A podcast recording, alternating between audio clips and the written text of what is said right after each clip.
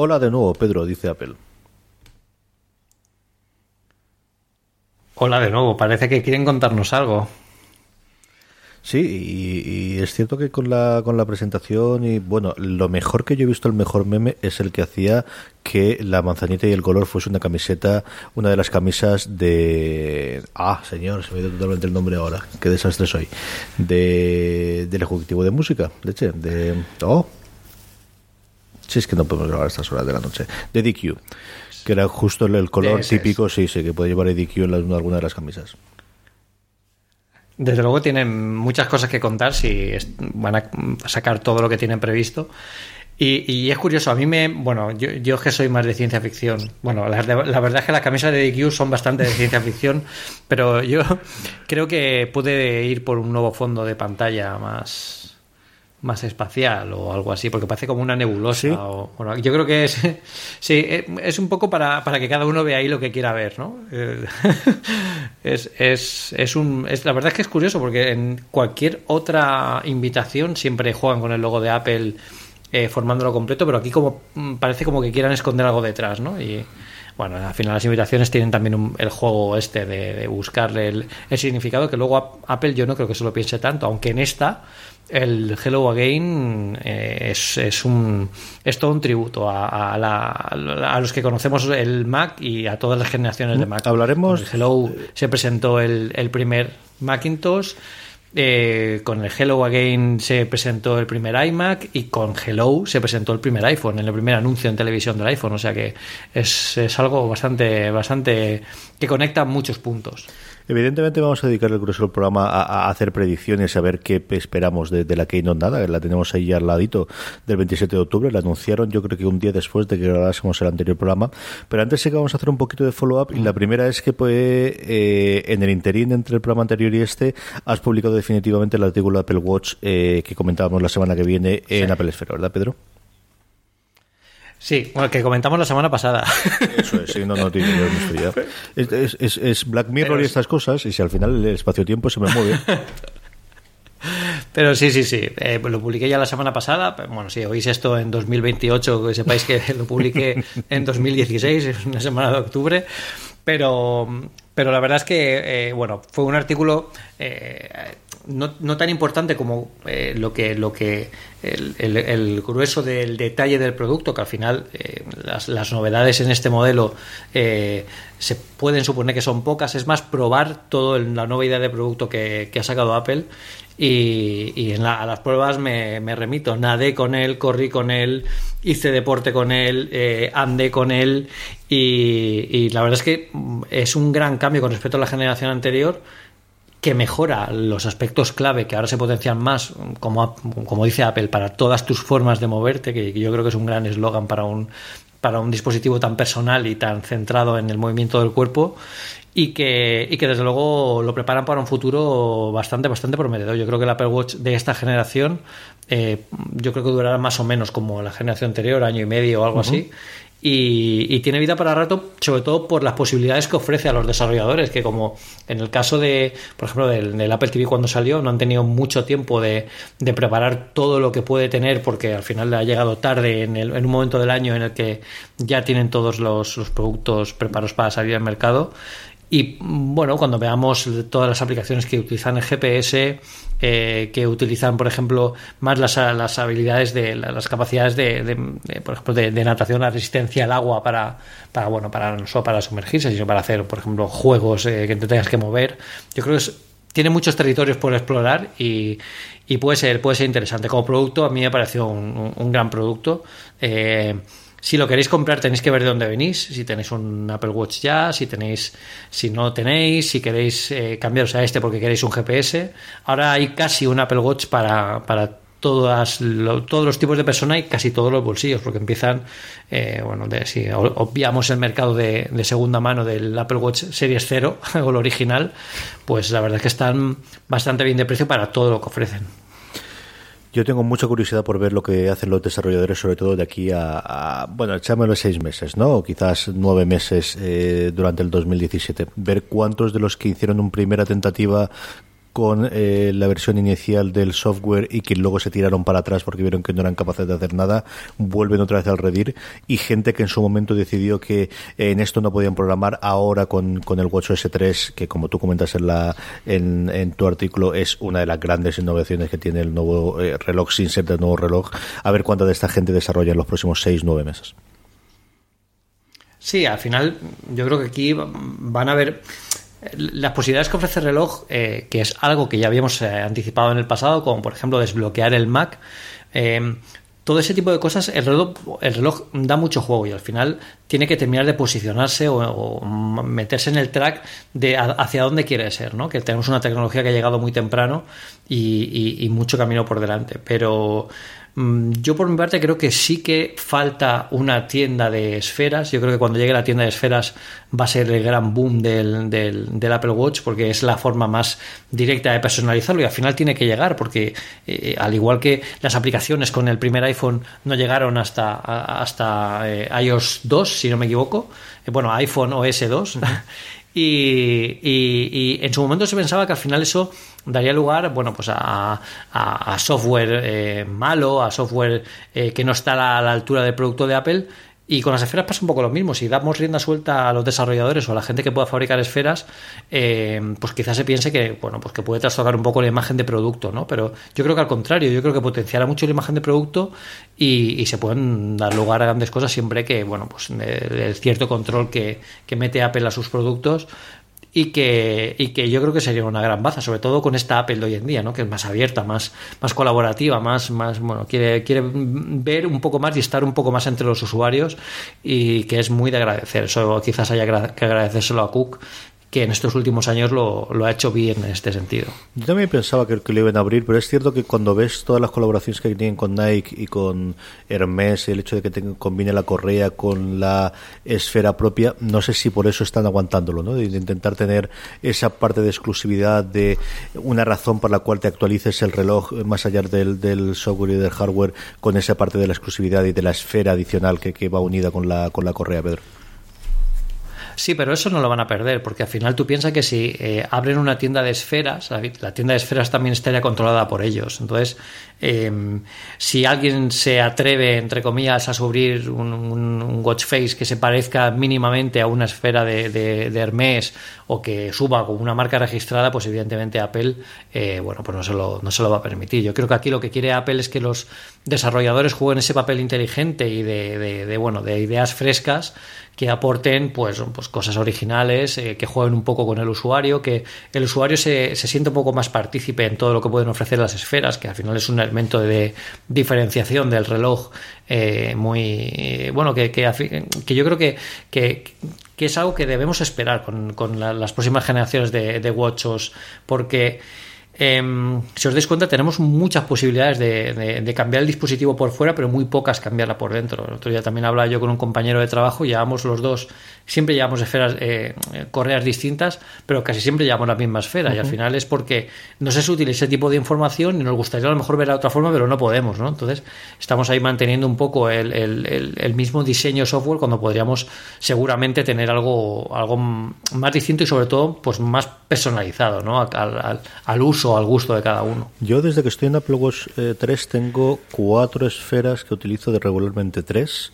Una para las noches y para, el, para dormir, porque son las que tengo la monitorización del sueño y por la mañana me dice la temperatura y la previsión del tiempo y ya está otro largo del día que tengo la parte de las esferas y luego ahora tengo OmniFocus, que ayer me volvió a dar otra de la neura de cambiarme, me he vuelto a cambiar de todo a OmniFocus, que es algo que regularmente hago cuando me dan eh, ataques de esos, y luego la tercera que es impepinable, que es la de Mini Mouse para cuando mis hijas me lo piden, que tengo que estar poniéndole porque dice, hola, son las 8 y 8, entonces juegan repetidamente hasta que me casi me gastan la batería, dándole a que Mini o Mickey en su defecto, el día que les apetece oír a Mickey, le va diciendo la hora que les hace mucha risa y muchas gracias, Pedro.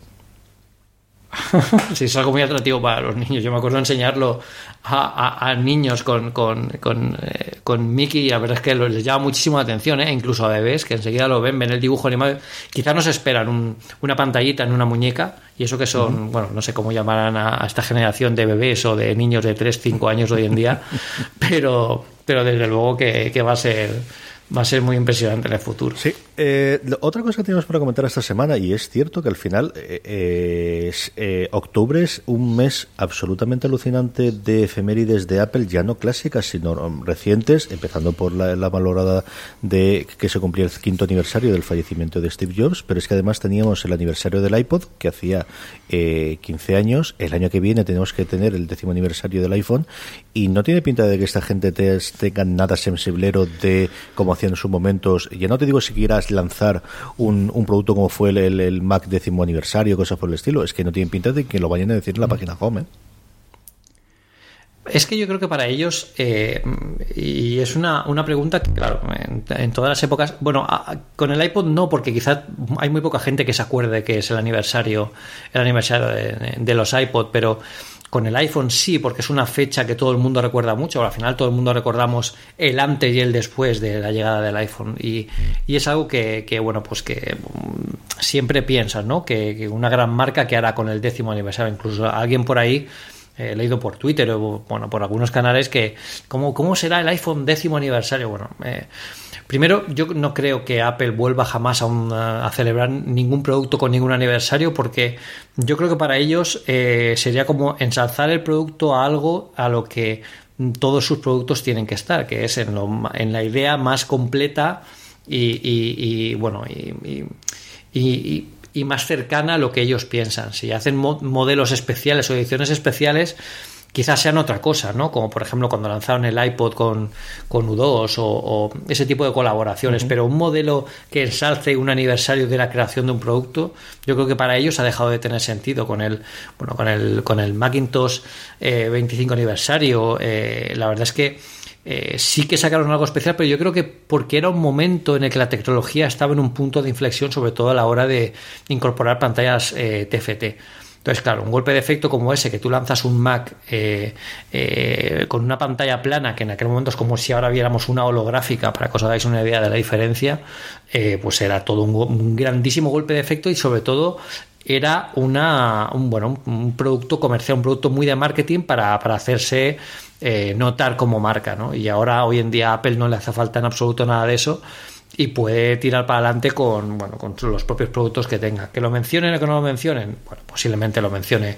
Quizás Cook en alguna keynote eh, lo mencione, ¿por qué no? También lo mencionaron, por ejemplo, con el aniversario de, de, Apple eh, hace unos años y, bueno, eh, simplemente salió una, una, foto de Steve Jobs y Wozniak en una keynote y, poca cosa más, ¿no? No, ¿no? no, con ningún producto, quiero decir, que todos los más lo pueden anunciar en, en la página o en alguna que no, pero no es algo que vayan a, sacar un producto, ¿no? Y es algo que la gente se espera, pero yo creo que igual incluso, no sé, es un poco vivir en el pasado, ¿no? Recordar un producto hacia atrás no es la idea de Apple. Apple siempre es sacar un producto y mirar hacia adelante, que es el, camino que ellos quieren seguir. Sí, yo creo que la filosofía de Telo es que llegó Jobs y, y todo lo han continuado. Yo es que tengo el, puntito este de, de, gustarme el pasado y es cierto que me gustan las efemérides y me gusta esta parte nostálgica, ¿no? Pero comprendo la parte de la filosofía y que, bueno, pues una em, especialmente una empresa de tecnología, la, parte esta de mirar al futuro, la comprendo perfectamente. Esta sí, la, siguiente cosa que tenemos entre noticias y follow-up a mí me ha llamado muchísimo la atención y es que se confirme que Apple esté en el Mobile World Congress del año que viene. Me ha dejado totalmente loco, Pedro. Aquí vamos a ver, yo creo que vamos, bueno, vamos a acudir a auténticas eh, guerras entre legiones de seguidores de una marca y otra. Eh, porque allí se va, se va a juntar, se junta un poco de todos contra Apple, ¿no? Va a ser un poco aquello. Bueno, al final eh, hay que entender un poco que Apple esté en el, en el mobile. Bueno, esto lo supimos porque en la página oficial del mobile, en los expositores, aparecía un Apple Link y, bueno, había una zona de exposición y inmediatamente lo borraron. Eso, bueno, pues pasa por dos cosas. Primero porque eh, alguien lo puso porque evidentemente se registró el espacio y luego alguien le quitó porque el del espacio dijo, por favor, no digas que voy a salir o si no, no voy. que es más que posible que haya pasado eso. De todas formas, eh, si Apple está finalmente en el, en el mobile, que yo creo que es un buen momento para estar, no va a estar con nuevos productos, no va a hacer ninguna presentación. Eh, Apple no va a convertir ningún evento de este tipo en una nueva Macworld como, como había antes, que era un evento muy orientado a, al mundo Mac y donde se hacían presentaciones y, keynotes propias de productos. Recordemos que el, iPhone se presentó en la Macworld de 2007, o sea, ese es, eh, era como parte de la, de la historia de la empresa. ¿no? Eh, ahora para, para ellos todas estas ferias a las poquísimas que asisten, que apenas asisten a, ninguna, es solo para mostrar sus productos o en el caso de esta yo creo que será más orientada hacia las aplicaciones. Recordemos que Apple estará muy metida en, el, en, el, en la serie esta, en, el, en, la serie Planet of the Apps, que sacarán eh, próximamente y que está muy orientado a cómo se crean a los desarrolladores que crean aplicaciones y a todo el mundo que los rodea.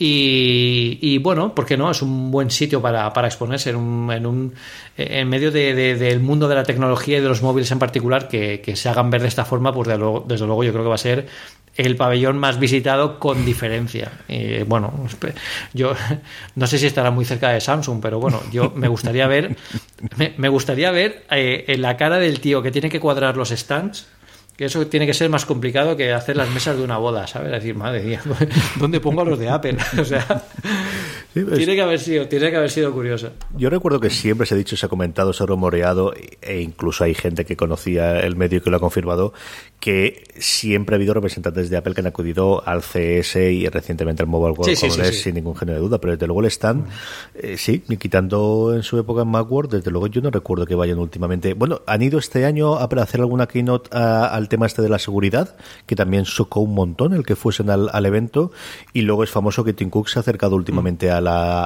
como se llame ahora, eh, yo creo Recode, eh, no me acuerdo cuál es el, sufijo que le ponen a la conferencia que utiliza, que hacen eh, Mosberg y Swisser, que hacían anteriormente con el Wall Street Journal, y eso yo creo que es más o menos la, presencia física de alguien en eventos fuera, evidentemente, de la conferencia de desarrolladores de, de verano, ¿no, Pedro? Sí, al final eh, ellos lo que quieren es mostrar un poco eh, en todos esos sitios es un poco para, para bueno para extender un poco la idea que tienen del producto, que, es llegar a más gente de, de una forma, pues bueno, pues eh, con gente más de confianza, con eventos de confianza. Y, y si bien es cierto que Cook en los últimos años se ha acercado mucho más a la gente y este podría ser un movimiento que perfectamente cuadra con la filosofía de, de, del nuevo CEO de Apple. Y, bueno, eh, a mí no me parece un mal movimiento siempre que, que sea para, bueno, pues para enseñar eh, y para demostrar un poco que, bueno, que ellos están ahí para, para liderar un poco todo, todo ese mercado y sobre todo el tema de aplicaciones que fueron ellos lo que lanzaron un poco al estrellato, ¿no? Todas las tiendas de aplicaciones porque tienen que llevar un poco la, la bueno, pues el, la, nota que manda en, toda esta orquesta porque, bueno, desde luego les, va, les ha salido mucha competencia en todos estos años y más que les va a salir. Y bueno, tienen que posicionarse un poco, sobre todo dejarse ver. Al final, yo todas las veces que he ido al mobile, eh, Apple siempre ha estado presente de una forma u otra, porque yo recuerdo en la primera, en el, en el mobile de 2014, cuando todavía no había salido el Apple Watch, ni siquiera se había anunciado oficialmente. Eh, bueno, pues las compañías, yo cuando me acercaba a ver algún smartwatch y leían mi credencial de Apple Esfera, se quedaban mirándome y me decían, eh, bueno, tú eres de Apple, es que a ti a ver qué te vamos a contar. Y yo le decía, bueno, eh, enséñame el producto porque yo lo que quiero, claro, a mí me interesaba, yo al mobile voy por muchas cosas, ¿no? Por conocer un poco el mercado, hay muchos accesorios para iPhone, para iOS, hay muchas aplicaciones, hay muchos servicios pero cuando asisto a algún stand de la competencia, ¿no? entre comillas, de, de, Apple, lo que quiero es conocer el producto porque yo entiendo que tengo que conocerlo para luego poder compararlo ¿no? con, con lo que presenta Apple. Y claro, cuando iba a ver a Huawei, me acuerdo que me acerqué y cuando me enseñaron el reloj, eh, no, pues claro, es que, claro, esto es lo que tenemos nosotros, pero a ver qué presenta Apple, ¿eh? porque claro, Apple tal, o sea que siempre estaba ahí como una, una especie de, de, de nube que rodeaba a todos los stands y, estaban en el pensamiento de toda la gente porque ellos eran un poco como a ver qué van a hacer e-, ellos porque pues, bueno están, está todo muy en el aire aún y ahora si van a estar además allí bueno pues al final será será será interesante este mobile seguro que van a llenarlo ese, ese stand va a ser muy concurrido y luego lo último que tenemos en follow-up, antes de que pasemos con el tema de la semana y hablemos de la Keynote, es aquello que presentaron en la última Keynote y que todavía no estaba activado, que era una cosa extrañísima. Yo creo que es la primera vez que Apple hacía estas cosas de anunciar una cosa de software que todavía no estaba implementada en iOS, que era el modo retrato, que por fin está ya disponible y tú lo has trasteado ya, ¿no, Pedro? Sí, yo lo he, lo he probado hoy por primera vez en mi, mi iPhone 7, 7 Plus porque eh, yo siempre tengo, bueno, no me gusta tener eh, eh, sistemas operativos betas en mi, en mi teléfono porque con mi teléfono hago muchas reviews de aplicaciones, hago muchas reviews de servicios, reviews de accesorios. Entonces sería injusto para todas estas marcas que yo, estoy probando sus productos que lo esté probando con un sistema operativo que, está en beta, no está en fase de pruebas aún, ¿no? Pues si sale, si surgiera algún problema, yo no sabría si, si es del dispositivo o es una o es un problema del, del, propio producto. Entonces yo siempre tengo la última versión, nunca me instalo betas. Em, así que en este caso yo he probado, ya había probado el modo retrato, bueno, eh, había visto cómo, cómo, cómo, funcionaba el modo retrato, pero probarlo por primera vez en mi teléfono lo he probado hoy. Además, mm, ha dado casualidad, ha sido casualidad que ha salido a ellos, he llegado justo al hotel y claro, aquí no tenía ninguna persona para fotografiar. Así que, bueno, pues he fotografiado, eh, creo que eran algunos tarritos que tenían en el baño y una botella y tal. Y la verdad es que bastante, bastante, bueno, es muy sorprendente porque al final mm, puedes ver el efecto en tiempo real, puedes jugar con el efecto, eh, necesita que tenga luz porque al final se trata un poco de que, de que el objetivo capte todos los matices de la foto y que sepa muestrar bien el primer plano de lo que hay en el fondo para poder contrastar. Y, yo he conseguido, pero con dos fotos eh, hechas eh, rápido, he conseguido una foto de un grifo, un grifo. que le iba a publicar en mi Instagram y iba a decir, aquí tenéis un grifo, pero es que muy bonito, o sea, queda súper súper perfecto. Yo creo que es un, es un, es un gran eh, es un gran cambio en el sentido de, que esto es lo que hace Apple. Al final, esto es lo que define Apple. Mientras Samsung y otras marcas sacan cosas en sus dispositivos, yo recuerdo la presentación del Galaxy S6 cuando tenía, cuando sacaron el, seguimiento eh, de la retina que cuando tú mirabas al teléfono se reproducían los vídeos y cuando la apartabas se dejaban de reproducir, que lo mostraron como súper novedad. ¿Quién usa eso hoy en día? Eso, eso, ¿Dónde está eso hoy en día? Entonces, Apple pues te saca este tipo de cosas que quizá no sea lo más innovador del mundo o que sea, quizá no sea lo, lo, lo, que más se pueda vender de cara a, a, impresionar a la gente, pero luego cuando lo tienen en sus manos es cuando impresiona, que es lo que yo creo que nos pasa a todos cuando hemos tenido esto en nuestras manos y sobre todo cuando piensas que esto es solo una fase beta, porque sigue en beta.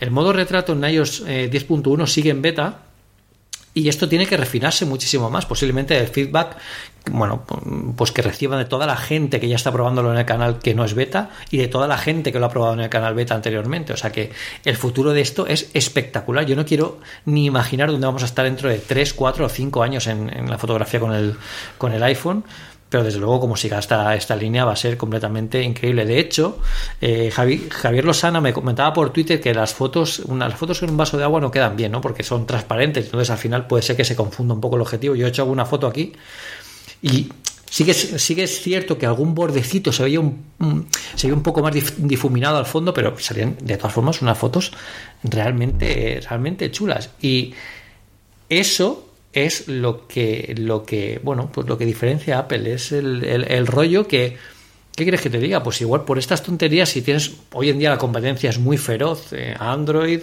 y, y, iOS, porque bueno, considero que ya no hay más marcas que hagan competencia a estas dos plataformas, y, y, y, quizá una persona que bueno que utilice el teléfono para, para cuatro cosas básicas internet llamar y que además haga muchas fotos a sus hijos a sus sobrinos a sus padres a sus madres a sus novios pues oye mmm, oye pues quizás una esta funcionalidad pues le venga sea lo que está buscando para, para, para, un teléfono y es bastante bastante diferenciador. He visto por Twitter a alguien que ponía hecho con mi Nexus 6 sin necesidad de modo retrato ya pero no es lo mismo o sea no, no compares una foto que está hecha con el modo retrato del del, iPhone 7 Plus a una que tiene un desenfocado eh, de fondo mínimo, que es lo que tiene cualquier iPhone desde hace cinco generaciones. No, no, tiene nada que ver. yo creo que, además la, eh, fotografía es uno de los sitios donde seguimos viendo cambios de año a año más impresionantes en, telefonía móvil y donde parece que todavía te queda mucho campo de recorrer, ¿no? Que tienes las DSLR y, mm. y, te hacen, es decir, lo que hace cuatro años hace una reflex que decías era totalmente incapaz de, hacerlo, eh, tienes ahí el camino marcado, ¿no? De, tenemos que ir acercándonos con los problemas físicos evidentes de, la distancia contra el foco y cosas que jamás podremos evitar, pero está el camino lo con las reflex, ¿no? Mientras en otras cosas del, del teléfono, si no es que hemos llegado al tope, pero sí que se nota que esa curva de crecimiento y de, variación de año a año tan brutal que existía en los primeros años puede que la se haya frenado, o esa disposición de, tener distintos eh, cosas que podían mejorar año tras año, tanto en software como en hardware, está parado. Yo creo que en la parte de, la fotografía sí que es una cosa en la que queda muchísimo recorrido, Pedro. Claro, y es que aquí en la fotografía eh, te das cuenta que tenemos una gran ventaja con el iPhone y es que eh, la cámara del iPhone se ha dicho 100 veces, pero es que es cierto, eh, todo lo llevamos en el bolsillo. Entonces es muy cómodo sacar el iPhone para hacer alguna foto o incluso a igualdad de condiciones, si tienes una reflex o una semi-reflex y quieres hacer una foto de este tipo, como tienes el iPhone más a mano y el y el y al final el, el, objetivo, o sea, la foto que quieres conseguir es muy similar a lo que te consigue el teléfono, oye, pues quizás no saques la cámara reflex, y vamos, al final es de eso de lo que se trata. Evidentemente, muchísimos resultados no se pueden conseguir todavía con un iPhone y la reflex está a años luz de cualquier teléfono de, que tengamos en el bolsillo, pero para ciertas cosas, para ciertos retratos, lo veo mucho más útil. Además, tienes internet en el teléfono, puedes enviarla, puedes subirla, puedes compartirla. Yo creo que es un gran acierto que Apple mire por este tipo de, cambios e innovaciones en el teléfono. Apple ha puesto por la fotografía móvil eh, desde hace algunas generaciones y yo creo que con toda la explosión de las redes sociales eh, va a venirse arriba y, bueno, pues vamos a ver muchas maravillas en los próximos años. Yo, yo espero que este modo retrato sea solo el principio de, de muchos, muchas grandes sorpresas. Sí, señor. Eh, vamos con el tema de la semana, vamos con la keynote del 27 de octubre, pero antes permitidme que dé las gracias una semana más a ESOMA, Escuela Superior de Marketing, por patrocinar una cosa más y eh, todo Postar FM. ESOMA es la Escuela Superior de Marketing con las nuevas instalaciones en la calle Antonio Cartagena de Elche, muy cerquita del Martínez Valero. Eh, ya han comenzado su carrera, el máster empieza yo creo en una o dos semanas, así que todavía podéis informaros en esuma.com, esuma.com y aquellos que no estéis cerca de Elche, sabéis que también tiene toda formación eh, a distancia que os podéis informar desde el máster de eh, marketing online, como el máster de moda y belleza y en dirección de marketing de moda y belleza. Como os digo, es suma.com mi agradecimiento es suma una semana más por patrocinar una cosa más y todo por estar FM. Hello Again, 27 de octubre, Pedro. Eh, todo apunta a que nos vamos por el Mac. Tenemos dos opciones. empezamos por los Macs o empezamos por lo que esperamos que vaya para la Keynote que no son Mac. ¿Por qué te apetece esperar? Pues me apetece empezar por el contenido, por el continente más bien, más que por el contenido. Yo creo que al final esto va, va, a dar mucho juego. Es la te, te, lo comento, te lo comento. Es la última. Sí, sí, sí. Esto te lo comento porque esta es posiblemente la última eh, vez que, bueno, porque damos una presentación en el mítico, en el mítico auditorio del, Apple Campus 1, que es donde se han, bueno, se, han presentado eh, cosas por cierto, tan famosas y tan, tan de aniversario como por ejemplo el iPod o el iMac de aluminio. Eh, es un auditorio mítico del que Tim Cook ya se despidió en la Keynote de, marzo, donde se presentó el iPhone SE. Pero bueno, parece que han vuelto a optar por ella para esta, para esta presentación, digamos, no quiero llamarla menor, pero sí, bueno, pues eh, un, poco más de, producto de, batalla, de, los Macs de, batalla. Y, bueno, vamos a tener streaming. Esta vez eh, parece que, no llevan a prensa de fuera de Estados Unidos. La prensa de Estados Unidos irá allí en directo a verlo. Recordemos que el auditorio de, del Apple Campus 1 eh, solo caben 300 personas. Entonces está muy lejos de las mm, casi 2.000 personas que podíamos estar perfectamente en el, en el Graham con, la presentación del iPhone 7 y de las mil y pico que seguramente cabrán en el, en el, nuevo, en el nuevo salón de Keynotes que, que Apple tendrá en el Campus 2, este, la, la Spaceship, esta que están montando. O sea que es un evento un poquito más privado para la, la prensa estadounidense, pero bueno, vamos a seguir teniendo la posibilidad de, probar los productos, yo tengo muchas ganas. Todavía no hemos hablado de ellos, ¿eh? tengo muchas ganas ya de probarlos. Y, yo creo que va a ser una, una, presentación bastante, bastante interesante porque van a poner al día muchas cosas. Si quieres empezamos hablando de lo que van a presentar.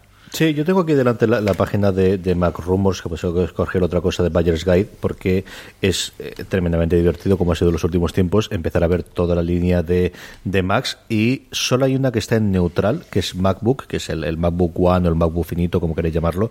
Y todo lo demás tiene en rojo grandísimo, Don't Buy, Don't Buy, Don't Buy, Don't Buy. Y es curioso también ver la cantidad de días que han pasado sin que se refresquen, ¿eh? porque yo sé que tenía en la cabeza alguna de ellas como la del Mac Pro, pero no todas las demás, Pedro. Y, y son unos cuantos días ¿eh? lo que lleva cada uno de ellos. Sí, sí, bueno, más que días, algunos incluso años. O sea, eh, yo creo que es un ciclo en el que se ha apostado mucho por iOS, por los nuevos iPhone. Estamos, eh, ha sido una época también en la que ha salido el Apple Watch. Recordemos que al final Apple eh, tiene un equipo que puede parecer que no, pero es un equipo muy cerrado que cuando lanzan un producto nuevo o cuando, bueno, pues eh, hay que poner el foco en, en, ciertos productos, pues prefieren encaminar ¿no? toda su faceta creativa o, su faceta de, puesta en producción para todo esto. Esto ocurrió, por ejemplo, con el lanzamiento del iPhone. No sé si os acordaréis que cuando salió el iPhone, eh, Leopard, que era por el, el, sistema operativo para Mac, que iba a salir por aquel entonces sobre para junio, se retrasó hasta octubre porque además Apple lo dijo abiertamente porque querían invertir todo su esfuerzo en eh, sacar el mejor teléfono que pudieran, que pudieran poner en el mercado. Entonces, eh, yo creo que aquí ha pasado también un poco, un poco lo mismo, ¿no? Han habido muchos grandes productos, el iPad Pro, el Apple Watch, eh, los iPhone nuevos. Y los Mac no es que hayan estado descuidados, sino que ellos han tenido una gama de, productos bastante robusta que han aguantado perfectamente el paso del tiempo. Tú y yo estamos con un MacBook Air de 2011, hay mucha gente que está todavía con MacBook Pro del, 2008. Eh, y bueno, la verdad es que sí que es cierto que ya merecemos y, y necesitamos una renovación, pero que es la gama más fuerte y la que, y la que más puede aguantar, apuntalar un poco toda esa faceta de Apple eh, para poder ayudar a que a empujar al, resto de productos. O sea que yo eh, creo que el logo de, esta Keynote es fantástico. El Hello Again es fantástico porque te recuerda la época de. Es, un momento muy chulo porque eh, yo no sé cuántos visteis aquella época, pero cuando Steve Jobs presentó el iMac original, lo presentó en un escenario en el que Apple estaba muriéndose y completamente. O sea, eh, eh, Michael Dell envió una en una entrevista, eh, le dijo a Steve Jobs que lo que debería hacer era cerrar la empresa, devolver el dinero a los accionistas e irse a, trabajar otra cosa. O sea, eso se lo dice Michael Dell, se lo dijo a Steve Jobs en 1999. Entonces, claro, con ese escenario, que un tío como, como Jobs monte un equipo en el que todos absolutamente estaban eh, de capa caída, se trajo gente de fuera para animar a la gente que, todavía quedaba dentro con ganas, y sacar un producto como el iMac y además lo presentara con un Hello Again, pues yo creo que es, eh, bueno, mm, dice mucho, ¿no? De, que no se rinde fácilmente. Yo creo que esa parte de la, de la, del no rendirse, de aquí seguimos o aquí estamos o, o allá vamos, mejor dicho, porque siempre mirando al futuro, es, una, es un mensaje muy, muy, muy poderoso y solo son dos palabras, pero es que las, las palabras en el mundo Mac, una palabra, una palabra en falso en el mundo Mac eh, puede dar lugar a muchas cosas y aquí la verdad es que están, están muy, muy acertadas. Y, además también juegan con la facilidad de que hace poquito tuvimos la otra Keynote que, que yo no sé vosotros, pero yo sí que la recuerdo bastante. Y, y, desde luego desde luego va a ser una, una, una, keynote, una interesante por todos los productos que se supone que van a presentar, aunque no los veremos todos. No esperéis que todos lo vayan a, a actualizar. Hemos hablado del continente, vamos con el contenido. No hay ninguna posibilidad de que no saquen un nuevo MacBook Pro, ¿verdad, Pedro? Si no sacan un nuevo MacBook Pro, me cojo yo un avión, me voy ahí y le digo a Tim Cook, a ver, tronco, ¿qué pasa aquí?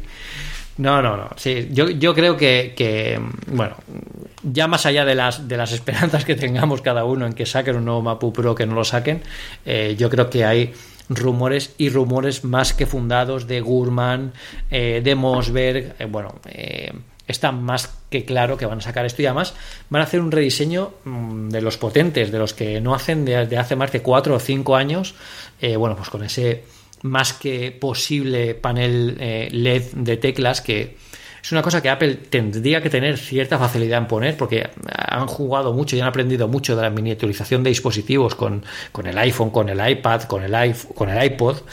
Y, con esto yo creo que bueno pues darían un golpe de impresión a la gente bastante, bastante bueno y además ayudarían un poco a que esas eh, teclas de función yo mm, eh, trabajando el otro día estaba pensando vamos a ver del teclado que tengo ahora mismo delante del Mac las teclas que menos uso son esas. Eso es una fila que tenemos medio muerta en el teclado, que usamos muy poco en contadas ocasiones y que podrían dar lugar a mucho más, ¿no? Y al final es un poco el espíritu que, con el que Steve Jobs sacó, sacó el, iPhone original, ¿no? Son teclas de plástico metidas en, metidos en un dispositivo que no pueden cambiar. Entonces eso para la época en la que todo cambia, toda interfaz cambia, necesitamos algún tipo de interacción más dinámica, ¿no? Eso evidentemente en un portátil es muy complicado cambiar todo un panel. Yo creo que llegará en algún momento de, la historia de Apple que cambien todo un panel, que se, haga un nuevo teclado especial, que, todas las teclas sean cambiantes, como se rumorea, ¿no? que, va, que va a haber uno con, tinta electrónica en el 2018. Yo me lo veo demasiado lejos. Pero, pero sería un, gran avance también para contrarrestar otra de las cosas que siempre se le ha criticado mucho a los MacBooks, y es ¿por qué no los hacen táctiles? Yo creo que eh, eh, un panel táctil, un, panel táctil en, un MacBook, eh, teniendo en cuenta cómo trabajamos con el ordenador, que trabajamos con un ratón o con un trackpad, con las manos en el teclado, es, bueno, quizás sea más incómodo de lo que realmente nos, pensamos. Una cosa es trabajar con el iPad, que es otro tipo dispositivo al que te mueves, lo llevas, lo traes, pero con un portátil, aunque fuera como un método de introducción secundaria, Fijaos que ya obligaría a algo tan importante como un cambio de interfaz en macOS 10. macOS 10, aunque se puede utilizar perfectamente con, una interfaz mm, como interfaz táctil, eh, no está preparado para ello. Entonces la experiencia de usuario eh, confundiría un poco al final al, usuario. A mí me ha pasado, por ejemplo, trabajando con Duet, que es, una aplicación magnífica que utilizo todos los días para conectar un iPad eh, como segunda pantalla al Mac. Entonces, cuando tú conectas la segunda pantalla en Duet eh, y la ves en el iPad Pro, en mi caso, tú estás viendo la pantalla del Mac como una segunda pantalla en el iPad y además puedes tocarla, puedes interactuar como si fuera táctil. O sea, cuando tú tocas es como si el cursor se fuera ahí. Entonces tú puedes arrastrar pantallas, no es la, sensación multitáctil, es realmente tu dedo se convierte en un cursor. Y es muy complicado trabajar con esa interfaz. Eh, MacOS 10 no, no está preparado para eso. Entonces, yo creo que el cambio es mm, más que llevar las manos a la pantalla, es llevar la pantalla a las manos. Y la única forma de hacer eso es empezar por, bueno, pues una mini pantalla eh, eh, que las aplicaciones puedan decirle en qué se quieren transformar. Pues me imagino para Final Cut, me imagino para Lightroom, eh, para Skype, como estamos grabando ahora. Hay un montón de cosas que se pueden aprovechar ahí. y bueno, pues es una buena renovación. Yo también espero que le quiten un poco de marcos. Me, gustaría ver un portátil con menos marcos en, en, la gama Mac, tanto en el Mac, en el MacBook, en el MacBook Pro e incluso en el iPad, que es una de las cosas que no espero que salgan en esta, en esta Keynote aún. Pero, pero bueno, la verdad es que se pueden hacer muchísimas cosas, muchísimas cosas eh, más de las que se pueden pensar que se puede renovar un portátil, más allá de la renovación del hardware, eh, más allá de poner las teclas en, mariposa, estas que tienen ahora que bajan uniformemente, que son una maravilla. No sé si habéis probado un MacBook, pero es comodísimo escribir en un, en un teclado así el teclado Force Touch, eh, bueno, toda la suerte, ¿no? De, bueno, iba a decir toda la cantidad de puertos, no, no creo que ponga muchos puertos tampoco, o sea, hay muchas ilusiones, pero bueno, un USB-C seguro que cae y además quieren, se oyen los rumores de que va a ser MagSafe, que sería una cosa bastante chula, ¿no? Bueno, a ver qué, nos encontramos con esto, pero mm, va a, dar, va, a dar bastante que hablar en los próximos meses y a mí me gustaría que si veo que sacan un buen producto, pues fuera mi, mi próximo ordenador para los próximos cinco, bueno, cinco años, iba a decir cinco, seis, siete años, sé que no voy a durar tanto, pero para los próximos cinco años. ¿Y te lo vas a comprar en negro, en gris, en dorado, en rosa? ¿En qué lo van a sacar, Pedro? Hombre, lo sacarán en todos los colores sabidos y por. Yo ah, creo que harán el, matching un poco con, con, los colores que hemos visto en, el iPhone. A mí me gustaría mucho, por ejemplo, un, un MacBook Pro negro, como el, como el iPhone que, que, llevo ahora mismo, incluso un Jet Black. Tendría que ser espectacular. tiene que ser espectacular. Lo que pasa es que, claro, eh, en un dispositivo como el iPhone, que es más pequeño, lo, pues, los tienes en la mano, al final tú ves más la pantalla que la parte de atrás aquí. Si hacen todo el, el, producto como, como, como Jet Black tan, bueno, tan propenso a, a, coger huellas, no, no, sé yo cómo, cómo acabaría siendo cómo acabaría apareciendo, ¿no? Pero bueno, aunque fuera la, la, tapa o algo así, la verdad es que quedaría muy chulo. Pero bueno, el negro, del mismo color que el, que el, que el iPhone, pero en negro quedaría espectacular. Eso, y también me gustaría por pedir, que sé que Tim nos está oyendo, pues me gustaría, me gustaría que le pusieran la manzana iluminada. Yo es que soy un nostálgico. A mí me gusta mucho el MacBook. A mí me gusta mucho el MacBook y, oye, tiene su encanto, ¿eh? la, manzana esta brillante que tienen los MacBook y lo ves y queda bien, ¿no? Además sabes que lo han hecho por, optimizar espacio, que, que, el grosor tal, pero es que... No es lo mismo. el otro día estaba en el trabajo y estábamos tres o cuatro personas en la, en la sala y de, de, bueno, éramos unos 5 unos 6, por de, esas, de esos 5 o 6, 3 teníamos Max y la verdad es que quedaba muy bonito esas reuniones, todos con la manzanita. O sea que, que, yo creo que es un signo de distinción que por lo menos los MacBook Pro, por favor, Tim, no, no, no, no nos lo quites. No nos lo quites. Pero bueno, si nos lo quitas y nos sacas un MacBook Pro bueno, tampoco me voy a quejar. El MacBook Pro lleva a día de hoy que estamos grabando, que son dos días antes de la Keynote, así que os voy a decir los días hasta la Keynote que llevará. Llevará el día de la Keynote 526 días en actualizarse. Ojo, eso el retina, ¿eh? porque os recuerdo que Apple sigue vendiendo un MacBook Pro no retina de 13 pulgadas, que es el barato que tiene, que llevará cuando sea la Keynote la friolera de 1598 días y supongo que directamente sacarán, porque en algún momento tendrán que dejar de, de vender esto. Yo creo que lo venden para escuelas y para alguna cosita más, igual que mantienen siempre los iPhones antiguos, ¿no? Pero vamos, yo creo que lo que os digo, 526 días ya está bien. De todo demás, Pedro, ¿cuál crees tú que es el más probable que actualicen junto con el MacBook Pro? Hombre, yo creo que el Mac Pro también, también tiene, tiene mucha pinta de que, de que salga. Em, en las invitaciones, no recuerdo en qué medio estadounidense lo vi, en las invitaciones de, a, la, a la Keynote eh, hay eh, varias páginas, varios medios eh, americanos que han recibido invitación, que son medios que se dedican a sacar cosas de Final Cut, temas de edición de vídeo, temas... Entonces, también es, es, sabiendo la gente que va a ir, sabes un poco hacia dónde va a enfocar Apple el evento, ¿no? Por ejemplo, con el, con, cuando salió el Apple Watch, invitaron a gente de las de revistas de moda, ¿no? Pues aquí se invitan a gente de medios especializados en producción de vídeo, es muy, muy, muy probable que, saquen un, un, Mac Pro, ¿no? Ya que Samsung lo ha sacado hace poco, han intentado con esa cosa, pues el Mac Pro yo creo que tiene, tiene bastante, bastante posibilidades de que salga y que lo actualicen a una auténtica barbaridad de, características tal y como deberían hacer también con los, con los MacBook Pro, porque bueno, aunque esperemos que el ciclo de renovación sea más corto que, el que tenemos ahora, que al final también un poco lo, hemos hablado en, otras ocasiones, se trata de normalizar el ciclo. Durante mucho tiempo eh, los productos de Apple se han ido amontonando en ciertas épocas, como los finales de año que estamos viviendo, eh, yo recuerdo el año pasado que fue tremendo, y, al final quizás eh, esta carencia eh, de, Max ahora, pues bueno, pues propicie que se vuelvan a, mover un poco más los ciclos de renovación y que podamos llegar, llevar algunas fechas hacia la parte alta del, calendario, ¿no? Como la presentación del iPhone SE o, una posible presentación de los nuevos iPad en marzo, ¿no? Como, como, pasó con el iPad 2, que de hecho hace hace poco de esa presentación, porque me salió una, una foto mía de cuando estuvimos en Londres, o sea que, que, fue más o menos por, por, la época, bueno, por la época de marzo, la que, la que estuvimos en King's Cross, creo que fue la del iPhone 5, si no me equivoco si no me equivoco, sí, fue una época. Bueno, al final han sido, han sido distintas épocas, pero que tienen que aglutinarse, tienen que desaglutinarse y, saber un poco eh, moverse por todos los, los, puntos del calendario también para que a ellos les ayude a, a, producción, a hacer marketing, a, hablar con los medios, porque si no, ponen el foco. diluyen mucho el foco que prestan a un producto entre, entre varios productos, ¿no?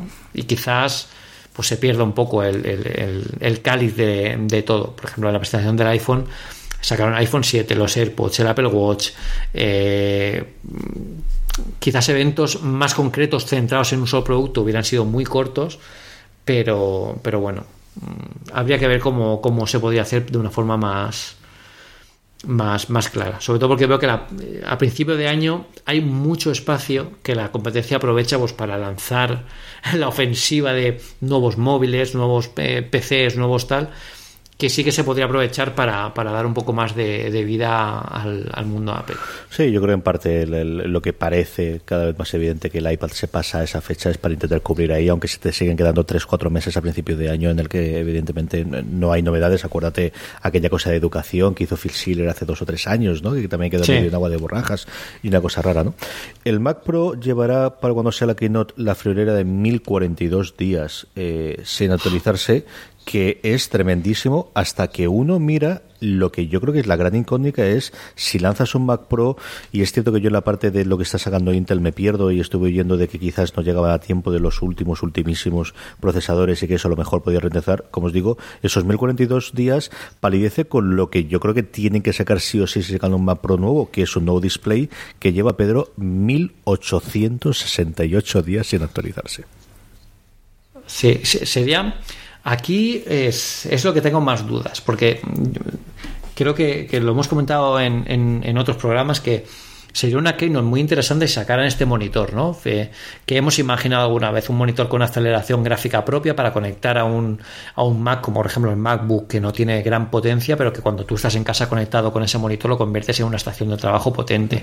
Yo creo que el futuro va a ir por ahí, pero los últimos rumores dicen que no va a salir aún, que quizás eh, los iMac y los nuevos monitores se, se, bueno, se vayan un poco más allá en el tiempo. Em, no sé hasta qué punto eso, bueno, pues eso puede ser cierto o no, pero sí que es verdad que si ahora vamos a ver nuevas generaciones de portátiles y vamos a renovar, mm, bueno, el MacBook evidentemente no va, no creo que salga una nueva generación de MacBook porque para eso el concepto Air ya está eh, dividido ¿no? entre, el, MacBook y posiblemente el MacBook Pro que, salga nuevo. ¿Tú crees que va a desaparecer el nombre de MacBook Pro? Sí, yo creo que sí. Yo creo que sí. Yo creo que sí. Igual que, bueno, pues yo creo que el iPad Air como tal, no, no creo que. Bueno, eh, es que ahí es otro, otro segmento. Pensándolo mejor, ahí es otro segmento. Ahí podemos tener un iPad más de consumo, como puede ser el iPad Air y un iPad Pro, eh, que es el, el, más profesional. Pero en el tema de los portátiles, al final, el, el, apellido Air significaba pues que era ligero, ¿no? Que era, que era muy transportable. Pero es que eso es un MacBook y el MacBook ya no tiene el apellido Air. O sea, es ha sobrepasado el concepto y ya no lo lleva. O sea que es muy difícil pensar que vayan a actualizarlo. De hecho, si lo hubieran actualizado, lo hubieran actualizado ya y también con los eh, cuando actualizaron los MacBooks, porque podían haber sacado exactamente el mismo diseño del MacBook Air, pero con pantalla retina. Pero ¿qué, ¿qué sentido tendría eso si tienes el MacBook? Y luego, ¿qué sentido tendría sacar un MacBook Air que al final sería ponerle pantalla retina y hacerlo más delgado? Es que eso es un MacBook.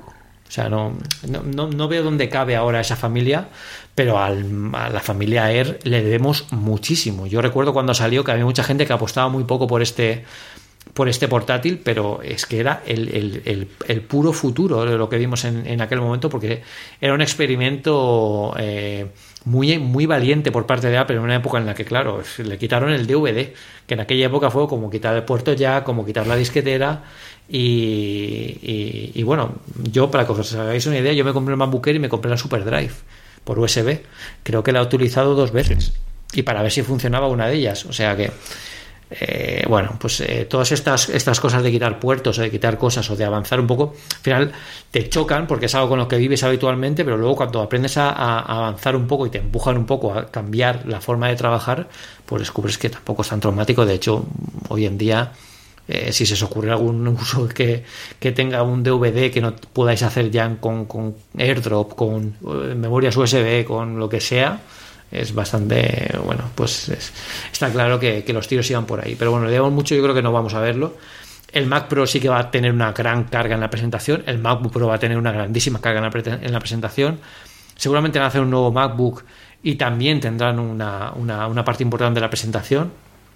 Eh, yo espero que hagamos alguna sorpresa más. Quién sabe, Apple Pay en España, no lo sé. es algo que. Es algo que, bueno, que todos esperamos. Eh, clientes de Mastercard, eh, estar por ahí atentos. Y, bueno, veamos qué, nos ofrecen esta vez. Yo tampoco creo que sea muy larga, ¿eh? Es presentación de hora, hora y cuarto, hora y media, como muchísimo. Y, después ya a, imaginaros cómo, cómo será tenerlo eh, y probarlo. Yo tengo tres cositas que no sé si harán o no. Una muy sencilla que creo que sí, que será poner la fecha en la que salen los AirPods. Como salgan a la venta al día siguiente, eh, este que os habla se los compra, porque además me pilla en Madrid que voy para el Festival de Series de Movistar Plus y vamos, eh, va a ser llegar a Tocha, irme a, Sol a comprar los AirPods y con esos mismos ya hago el resto del viaje por el metro hasta el hotel. Lo tengo más claro que el agua. sí o sí o sí o sí. Resérvalos. Mi consejo, si alguien quiere, mira, voy a dar un consejo que un consejo de abuelo cebolleta. si queréis comprar algo alguna vez en alguna Apple Store, eh, no utilicéis la web, utilizad la aplicación, porque parece, no, eso, esto es sensación mía y por lo que he ido viendo con, gente eh, que ha comprado incluso yo mismo. Siempre si compras por la aplicación, eh, parece como que tengas preferencia entre comillas o que tengas más stock, no sé por qué. O sea que si veis que salen, meteos en la aplicación y reservar, porque es la, forma más rápida de, eh, de, conseguirlo. Y reserva, porque no, sea que llegues y no queden. No, yo sí que he pensado. Estoy viendo, porque la presentación, ¿es a qué hora, hora española, Pedro? A las 7. A las 7. Me pilla en clase justo. ¿eh? Tengo clase de 6 a 8. Así que saldré justo con toda la que no. No sé si me quedaré en el despacho un ratito hasta el siguiente autobús. Bueno, ya la logística diaria de personal ya, la, ya comentaré cómo va la cosa. Y luego hay dos cacharros que no sé si actualizarán o no. Uno el Apple TV y otro el Mac Mini. ¿Cómo los ves tú? El Mac Mini es una buena pregunta. El Mac Mini es una buena pregunta. Yo, el Mac Mini sí que es cierto que hay muy poco margen de, mejora. O mejoran el hardware o lo hacen más delgado. No van a poder meter nada más porque no hay nada más que meter en un dispositivo que se centra en ser cada día la mínima expresión de sí mismo. ¿no? Em, yo creo que sí que lo podrían actualizar, ¿por qué no? Si actualizan el Mac Pro, eh, quizás un Mac Mini que sería como el hermano pequeño del Pro pues tendría bastante sentido, eh, quizá cambiándole formato, quizá incluso ofreciéndolo en distintos colores, porque no olvidemos que el aluminio que, lleva el, Mac Mini, pues es muy similar ¿no? al, que, que tenemos en, que hemos tenido en los, en los iPhone. Entonces, bueno, eh, sí que pueden ofrecer una actualización de hardware y, más tiempo a consumir en la presentación que no daría tiempo a hablar sobre algo tan potente como un monitor, por ejemplo, un iMac de nueva generación, que yo creo que que también nos separan un poco porque eh, poneos siempre en, la mente de, esta gente de Apple. Si van a presentar cosas tan potentes como un Mac Pro, un MacBook Pro y un iMac de nueva generación, ¿qué separaríais? ¿Qué es lo que más carisma tiene ahora mismo en el mundo Apple? El iMac. Es el referente de, de, Macintosh por, por, por, excelencia. Entonces, hablar del iMac por separado, que además va también muy unido a las pantallas en sí mismas, en un evento o en un, bueno, una actualización por separado de pantallas independientes y con este tipo de aceleración y, te, y en esa misma presentación además vuelves a sacar a colación los portátiles que sacaste en la última, tiene mucho más sentido separarlo en dos que presentarlo todo junto. O sea que yo creo que por eso eh, en esta ocasión solo veremos portátiles y, y, Mac Pro o Mac Mini y o Mac Mini eh, eh, actualizado, sí que podría ser. Yo el Apple TV no lo veo. No lo veo porque yo no creo que sea necesario actualizar el Apple TV. ponerle más procesador para los clientes que vayan a comprarlo ahora me parecería bien, una especie de series 1 ¿no? de, del Apple TV 4. Pero Mm, yo para el uso que, tiene no, no creo que me le haga falta más procesador y que le haga falta nada especial que no tenga ya. Otra cosa es que quieran convertirlo en un asistente inteligente tipo Siri, tipo, eh, bueno, pues como el, Amazon Echo o, el, bueno, o, tantos otros que hay por ahí, pero eso ya es más para el futuro, no lo veo para ahora. Bueno, pues esto ha sido un repaso. Eh, salvo que a Pedro se te ocurra alguna otra cosa que tengas idea de, que puedan presentar en la que podemos comentar. Pues bueno, yo creo que va a ser una presentación eminentemente basada en Max. Eh, no hablaremos de sistemas operativos porque ya lo hemos presentado. El último ha salido, ha salido hoy. MacOS Sierra, la última versión, la última actualización eh, ha salido hoy. O sea que centrada completamente en portátiles, que es un, muy buen segmento para hablar y en, eh, ordenadores Max de profesionales de escritorio y más adelante posiblemente veamos otra o algo directamente actualizado en, web, eh, que sean los nuevos iMacs y los tan necesitados monitores inteligentes de, de Apple que esperamos que saquen cuanto antes. Miércoles 27 a las 7 de la tarde, hora peninsular, una hora menos en Canarias. Estaremos ahí para verla y, como os digo, yo lo veré en diferido y posiblemente me descargue si sale pronto el, el podcast para verlo al día siguiente en el, en el iPad o en el portátil con tranquilidad en el tren para Madrid. Eh, vamos con la recomendación de la semana, pero antes permitidme que una semana más dé las gracias a todos los mecenas y oyentes de Una Cosa Más. Sabéis que os podéis convertir en mecenas de Una Cosa Más desde un euro al mes entrando en postar.fm barra mecenas. Ahí tenéis todos los programas de mecenazgo de los distintos eh, podcasts de la cadena, eh, incluido una cosa más. Y además sabéis que nos podéis ayudar de una forma tremendamente sencilla, eh, además de, de en mecena, la próxima vez que compréis en Amazon España, en vez de que entréis de la forma habitual, si entréis desde postal.fm barra Amazon, os llevará a la página principal de Amazon España y cualquier compra, que hagáis a vosotros os costará exactamente lo mismo, pero a nosotros una pequeña comisión nos pagará Amazon para hacer cada vez más y mejor las cosas en el programa y toda la cadena. Pedro, recomendación de la semana. Bueno, pues mi recomendación de esta semana es un, eh, es un, es un segmento, una, una categoría de, aplicaciones que me pasa un poco como, como a Carlos con las aplicaciones de correo, que las pruebo todas. Y son los, las aplicaciones lectoras de RSS, de, de feeds, ¿no? A ver, yo necesito leer mucha información, muchos medios y bueno, pues desde que murió Google Reader, bueno, desde que murió no, desde que Google mató a Google sí, sí, Reader. Sí, fue un asesinato pues ha sido a un asesinato, a un asesinato a traición, además por Google Plus, que me parece la cosa más horrenda que, que ha creado Google, bueno, entre otras. Pero, pero bueno, me, me, pareció muy mala jugada y estuve buscando pues dónde, dónde irme. A mí Fitly eh, no me acaba de gustar como me gustaría y bueno, busqué algo que utilizara el servicio. Eh, y, y, uno de los que más me ha gustado es Newsify, eh, que también lo recomendó Vitici hace, hace un, un, año o un par de años en sus recomendaciones de, anuales. Y bueno, es una aplicación para leer feeds que es muy rápida de cargar, que es una de las primeras cosas que a mí me, uh -huh. me, me interesa más de una de este, de este tipo de aplicaciones es muy, es muy poco aburrida leerla porque te, te muestra los, los, distintos artículos como si fuera un magazine, pero, pero no en el sentido de, de bueno, de, como, como Flipboard, ¿no? Que te crea una revista, que al final hay mucho espacio ahí que tienes que pasar mucho. No, aquí no hace falta. Aquí te lo muestran una cuadrícula y las más interesantes te las destaca, las otras. Yo creo que, que hacen un buen trabajo ahí. Y luego tiene un montón de opciones para personalizar. Gestos para. Cuando tú haces un gesto eh, bueno, pues que te haga una acción u otra, marcar leído, marcar cómo no leído cuando haga ciertas, ciertas cosas. El, menú de compartir es, es muy bueno. Eh, bueno, a mí es una de las que más me ha gustado y es la edición gratuita. La, la, hay, una, hay una parte premium que podemos pagar mensualmente, creo que son 2 euros o 3 euros al mes. Y bueno, me parece muy buena aplicación, muy buen lector de, de ficha. Además, puedes agregar eh, nuevas páginas directamente solo sabiendo el nombre, no hace falta que sepas el, el feed RSS eh, sin saber la dirección URL tampoco. Uh -huh. Y bueno, eh, si queréis estar buscando algo así, pues eh, echadle un ojo, aunque yo creo que casi, casi, la mayoría de la gente utiliza Twitter como lector de feeds, pero bueno, aquí los de la vieja escuela seguimos con estas cosas. Indudablemente, yo creo que esa es una forma clarísima de ver de cuándo empezamos a, a leer cosas en Internet. ¿Cuántos estudiamos de RSS sí, sí, cuántos sí. vas por redes sociales? Mira, es clarísima la división. ¿eh? Yo, yo, me acuerdo cuando empecé con 4.12 que tenía, creo que eran siete lectores. Y como no me fiaba mucho de los feeds porque no entendía muy bien si eso estaba funcionando yo o no, yo lo que hacía era busqué a, a mis suscriptores, a los siete, y, y, les enviaba un correo electrónico diciéndole, hoy ya he actualizado el log. Claro, eso ahora no lo puedo hacer. Me gusta que hables de eso porque ahora las recomendaciones mías van por esa línea de correo electrónico, no te lo creas tú. ¿eh? Ah, Tengo tres recomendaciones. Eh, la primera de ellas es porque ha saltado la noticia esta misma tarde y hablando de recomendaciones, que mejor recomendador que de Wirecutter, que es una página web americana, con una idea genial. De vez en cuando pues hay gente que tiene ideas geniales, que es buscamos dar una recomendación. ¿Tú quieres cuál es tu mejor lo que sea eh, nosotros tenemos una recomendación. Sí, luego alguna mención honorífica, lo que tú quieras, pero lo que te decimos es si lo que estás buscando es esto, ese es el que te tienes que comprar.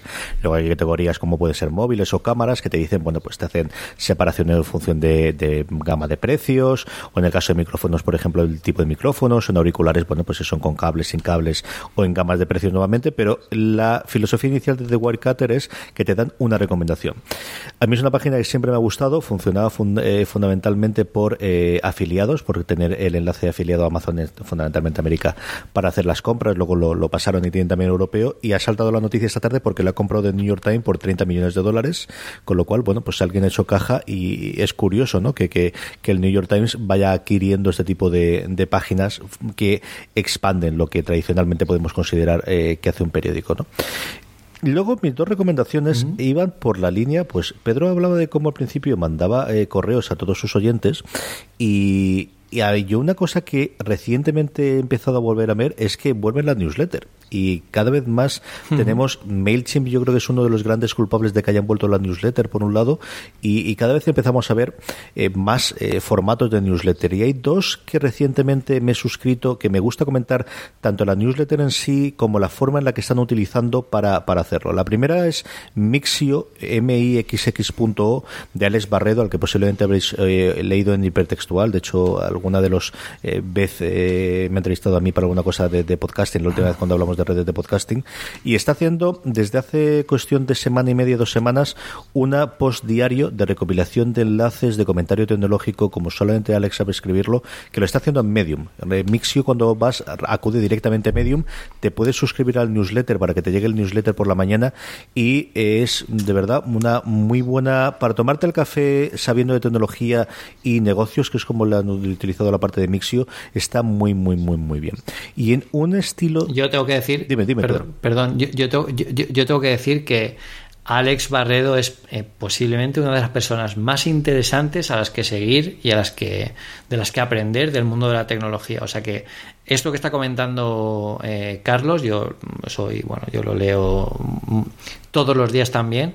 Y, yo creo que es una persona súper interesante. Sus artículos en hipertextual son abrumadoramente buenos.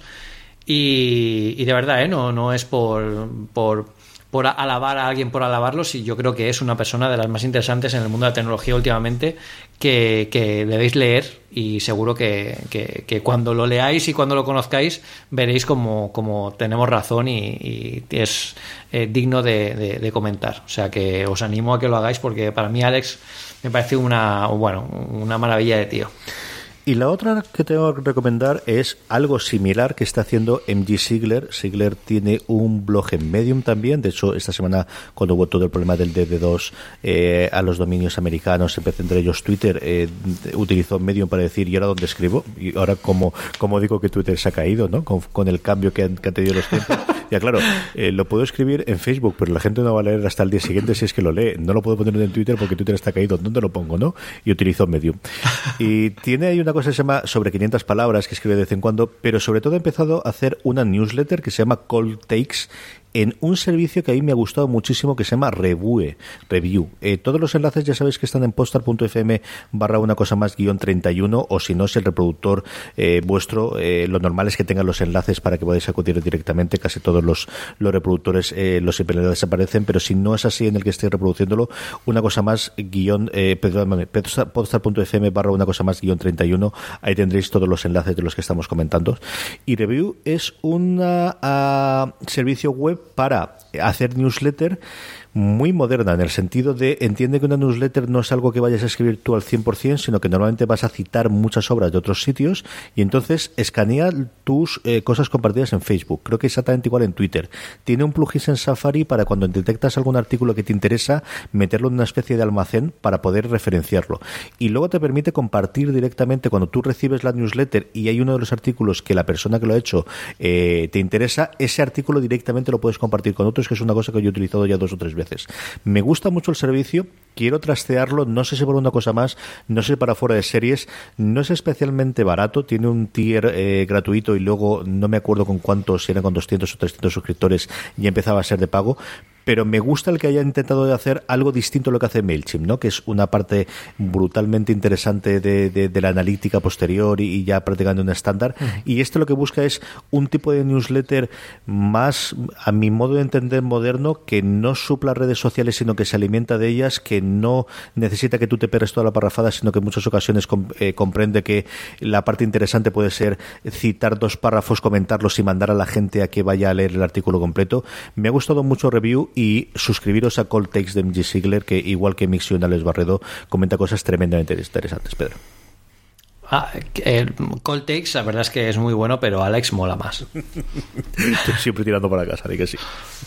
Hombre, es que Alex mola más. En fin, gente, hasta aquí ha llegado el podcast especial eh, pre-Keynote del 27 de octubre. La semana que viene volveremos para comentaros todo lo que realmente se haya producido ahí. Os contaremos lo que nos ha costado la broma de eh, la Keynote del 27. Haremos... La facturita. Sí, sí. Pero además, además eh, en tiempo real, porque, o sea, que en tiempo real, quiero- además de verdad, porque mm, yo sé que pretendo comprarme un, un MacBook Pro, o sea que sí que os voy a decir de verdad lo que me ha costado la broma.